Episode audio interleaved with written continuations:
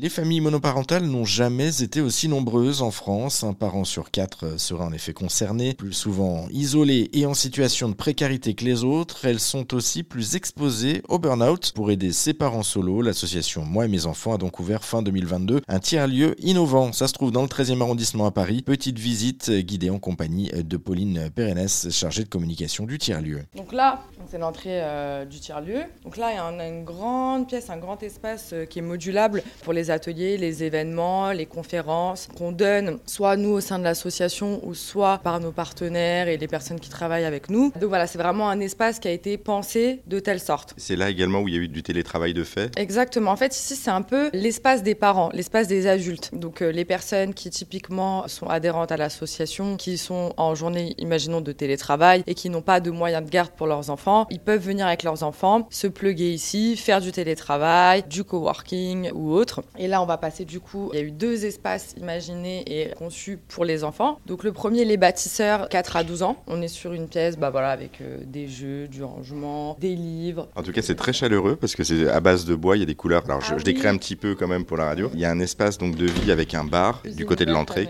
Américaine, ouais, aménagée de telle sorte à ce qu'on soit vraiment sur euh, quelque chose de convivial, de chaleureux. C'était complètement l'idée. C'est pour ça qu'on l'appelle chez moi et mes enfants le tiers-lieu, parce que c'est comme une maison, comme une deuxième maison où tout le monde s'y retrouve. Euh, voilà, on veut, on veut casser un peu ces codes association, pas beaucoup de moyens, tout ça. Donc euh, on a été élu au budget participatif, ce qui nous a permis de concevoir cet espace-là. Juste pour rebondir sur les, couleurs, il y, a, effectivement des murs de colorés en, bleu notamment, etc. Et puis on a derrière nous, dans la salle principale, un mur avec des affiches que des femmes inspirantes. Oui, alors du coup, c'est pour faire référence à notre mois euh, de mars qui a été axé sur la thématique des droits des femmes. Donc, on a organisé plusieurs événements et ateliers autour de cette thématique-là sur tout le mois de mars. Et on a voulu euh, mettre en lumière euh, sur un de nos murs au sein du tiers-lieu des femmes inspirantes comme Marie Curie, Simone Veil. Voilà, on a mis Beyoncé aussi parce qu'on voulait faire un petit clin d'œil dans le sens où bah, elle porte aussi la voix des femmes avec sa génération, de par ses engagements, sa musique, ce qu'elle laisse transparaître. Donc, c'est vrai que certaines personnes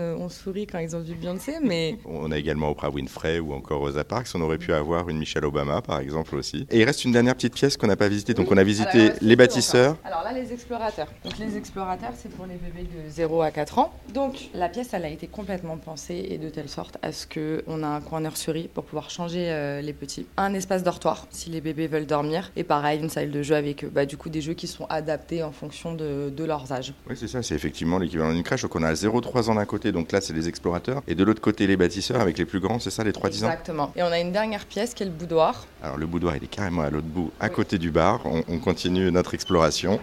Donc le boudoir. Alors Oui, voilà, là, le boudoir là c'est exclusivement euh, pour les adultes. Euh, donc c'est pas réservé que aux mamans, ça peut être aussi euh, pour les papas. C'est pour les adultes, on est sur un espace et un endroit très chaleureux, mais on est sur quelque chose de plus intime. Là on a une table de massage parce qu'on organise des ateliers, enfin pas des ateliers, mais il y a une ostéopathe qui vient une fois par mois à peu près pour l'ostéopathie. Puis on est sur quelque chose de plus, voilà. C'est vrai que dans la salle principale, bah on est un peu à la vue de tout le monde. Il y a également des coaching parentalité. Donc il y a une coach qui vient et les cours se réalisent ici pour pas être euh, aux yeux de tous ou quand les mamans entre elles-mêmes ont envie de parler ou ont envie de se confier, d'être dans un espace qui est plus intime. Certaines où elles se sentent plus en sécurité pour s'exprimer. Parfois aussi ils sont intervenus sur des questions, bah, tout ce qui est euh, en rapport avec euh, la légalité, la législation, tout ce qui est euh, les droits par rapport à la parentalité, toutes ces questions-là qui relèvent un peu de l'ordre Du privé. Exactement, beaucoup plus privé. Donc voilà, on voulait absolument